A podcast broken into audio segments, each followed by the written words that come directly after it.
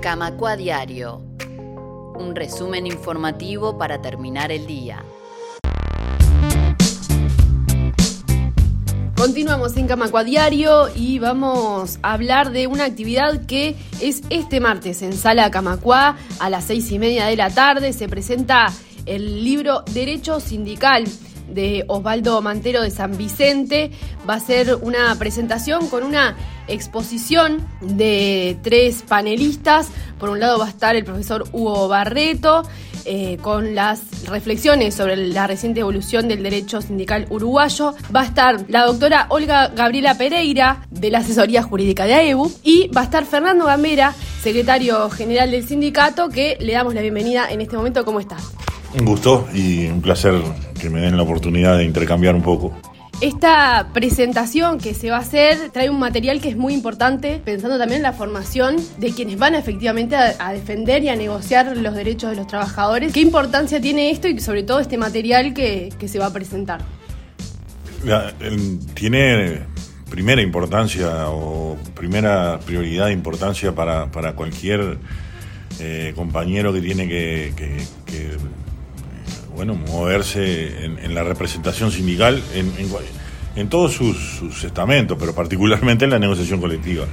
Pero en cualquier caso, eh, en, el relacionamiento con, la contraparte, y es importante también este, el trabajo realizado por los profesionales que, tú nombrabas, que van a estar y que van a comentar, eh, en tanto este, tienen un reconocimiento profesional y académico muy, muy grande, tanto Hugo como, Olga, eh, y como el propio autor del libro, eh, que, históricamente hemos tenido siempre una, referencia, pero además este, de alguna manera pone al día ese trabajo con toda la legislación de avances que hubieron eh, del 2005 para acá. Y eso le doy la importancia porque obviamente está bueno que tenga, que eso se, se, estructure y se formalice en, un material, en un libro, pero además porque ahora está teniendo retrocesos. Y no solo en el Uruguay, o sea, eh, la preocupación más fuerte es que, bueno, ambientes institucionales como el de la OIT, que, fue una, eh, un pacto, de alguna manera, un pacto mundial, un pacto global, eh, que respondía un poco a las situaciones de guerra mundial y eso que el, mundo venía atravesando por aquellos tiempos, hace ciento, eh, en el 2019 cumplió los 100 años, o sea, 104 años. Este, bueno, eh, ahí hay convenios muy importantes, ahí hay, hay reconocimientos de derechos muy fuertes para los trabajadores, como el derecho a huelga y la libertad sindical, y que están todos en tela de juicio del 2012 para acá en posiciones de parte de la Organización Internacional de Empresarios, donde ponen en tela de juicio hasta el derecho de huelga incluso. Entonces, más allá de que en nuestro país esté eh, establecido en la Constitución, eh, bueno, en otros lados no, y, donde hay debilidad eh, institucional, la, persecución y a veces hasta la muerte de, de los dirigentes sindicales es una cosa corriente. Bueno, en el Uruguay está bueno que, podamos valorar las dos cosas, los avances y, las cuestiones que están de alguna manera plasmadas en la normativa y también los riesgos y, este, y las ofensivas en contra que hay eh, para poder valorarlo en sus justos términos y tener, y tener una actitud, una actitud de precaución, este, porque bueno, ya hemos aprendido este, dolorosamente los trabajadores que cuando las institucionalidades empiezan a disminuir y cuando las libertades empiezan a quedar eh, en, entre, en entredicho y demás, siempre los más débiles que somos los trabajadores somos los que pagamos el pato y el precio más caro. Entonces, bueno, a mí me parece importantísima esta actividad en ese sentido, en, en este, hacer ese compendio que pone al día la legislación laboral, hecha además y comentada por eh, gente con una capacidad profesional y una conciencia y, pertenencia a la clase trabajadora eh, este, puesta de manifiesto en, eh, forma pública y clara, y, este, y en ese sentido, este, al mismo tiempo, por lo menos abrir un debate sobre todo eso, este, en, qué está en peligro, qué no está en peligro, y, este, y empezar a, a, bueno, generar espalda para, para resistir. Me parece re interesante esto que planteas, Manso, de, la legislación, el derecho sindical como algo en disputa. Y pensaba también en, me acordaba el, otro día, el 5 de mayo, que recordábamos a, Varela, justamente, cuánto se hace también desde esos ámbitos eh, más académicos, trabajadores, dirigentes sindicales que después tuvieron como Varela un, un recorrido tan importante en el derecho laboral, que sea visto el derecho no como algo estático que está ahí simplemente para cumplir sino que es algo que está en disputa y que además de los de las cuestiones de ocupar la calle, de, hacer músculo, fuerza, digamos, militante, también es importante que los trabajadores se involucren en esa, en esa disputa también, ¿no?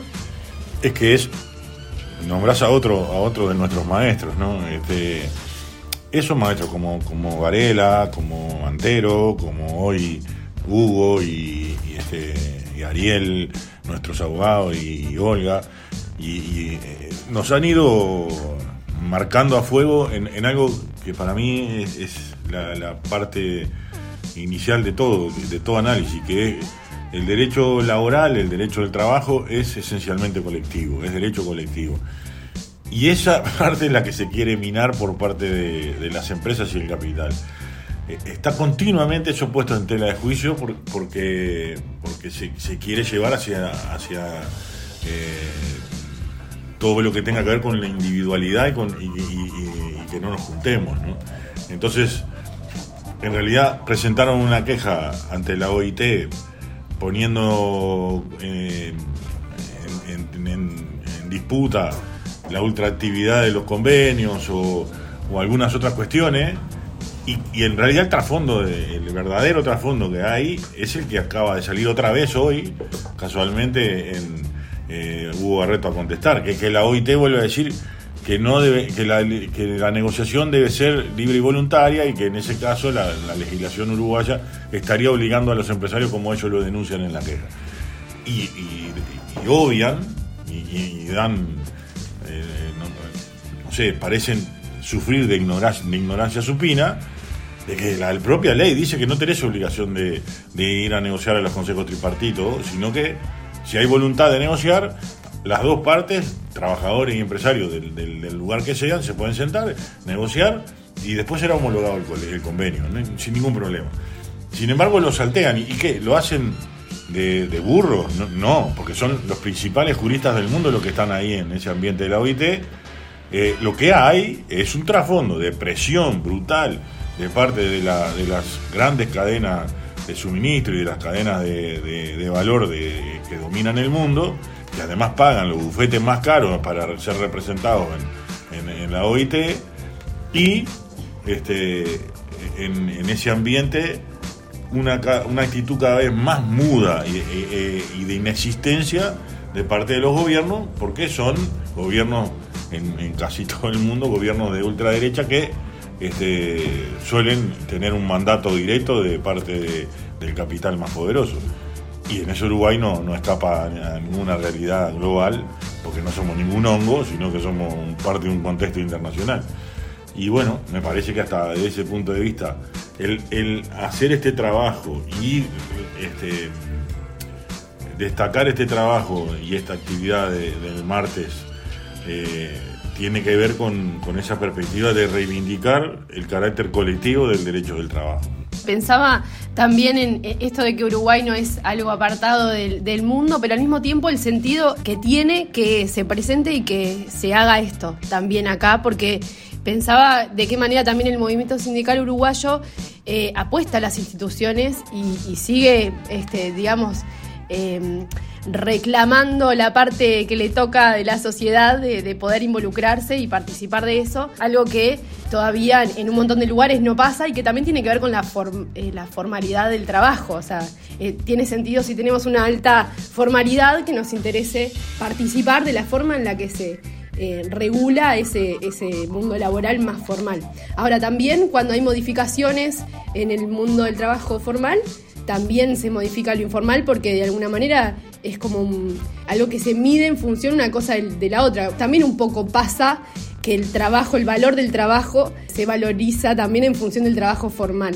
Y pensaba en eso, cuánto al, sindicalismo uruguayo también le interesa formarse, participar y hacer este tipo de actividades para no dejar que el Estado corra por su cuenta y el movimiento social por otro lado, ¿no?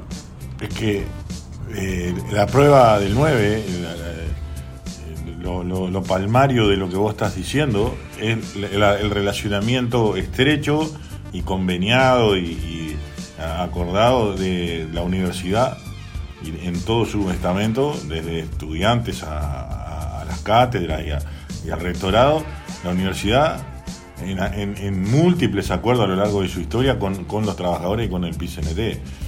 Y, uno de esos acuerdos prevé y, así han pasado por las aulas eh, cantidad impresionante de compañeros de diferentes niveles de dirección de los sindicatos este, por los cursos este, de la Cátedra de Derecho Laboral en, la, universidad, en la Facultad de Derecho. y, en ese sentido, este, bueno, a mí me parece que, que reivindicar que vamos a poder conformar un sindicalismo más fuerte y, mejor negociador si tenemos mayor conocimiento es este cada vez más fuerte en el mundo en el que nos toca vivir y en el momento histórico en el que estamos. Hay un nivel de dispersión, de diversificación este, a nivel del mundo del trabajo por, por la aplicación de la tecnología que nos impone y nos obliga a transformarnos en un movimiento sindical que tiene que estar donde están los trabajadores. Si los trabajadores están trabajando para una plataforma, sea de comida rápida, sea de transporte, sea de lo que sea, bueno, tenemos que tener estructuras que se, mm, adecúen y se, asocien a esa forma de, trabajo. ¿Para qué? Para que lo que no esté formalizado en, en, esas formas, en esas nuevas formas de trabajo empiecen a estar formalizados empiecen a tener que cumplir con normas y empiecen a tener que este, reconocer derechos de esos trabajadores. Eh, pero los más, los, más básicos, ¿no? ¿Cuándo puedo descansar? ¿Cuándo no puedo descansar?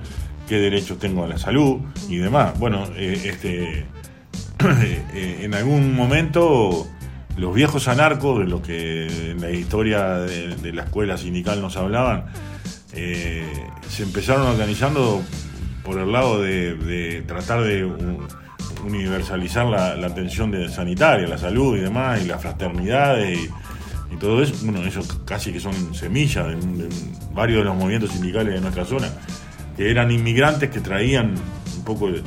Bueno, hoy, hoy hay, con las particularidades de hoy y demás, hay algo que, nos, nos eh, eh, desafía y, no, y nos interpela, y hay eh, eh, una, tal vez sea eh, el drama humanitario más fuerte que tiene el mundo, pero hay un fenómeno migratorio peor que el de, que haya conocido la humanidad, porque no es que no es solo gente que está buscando mejores horizontes o, trabajar en otro lado que no este, está huyendo de enfermedades, de la muerte, de la, de la guerra, de la violencia de, cosas dramáticas. Falta de agua.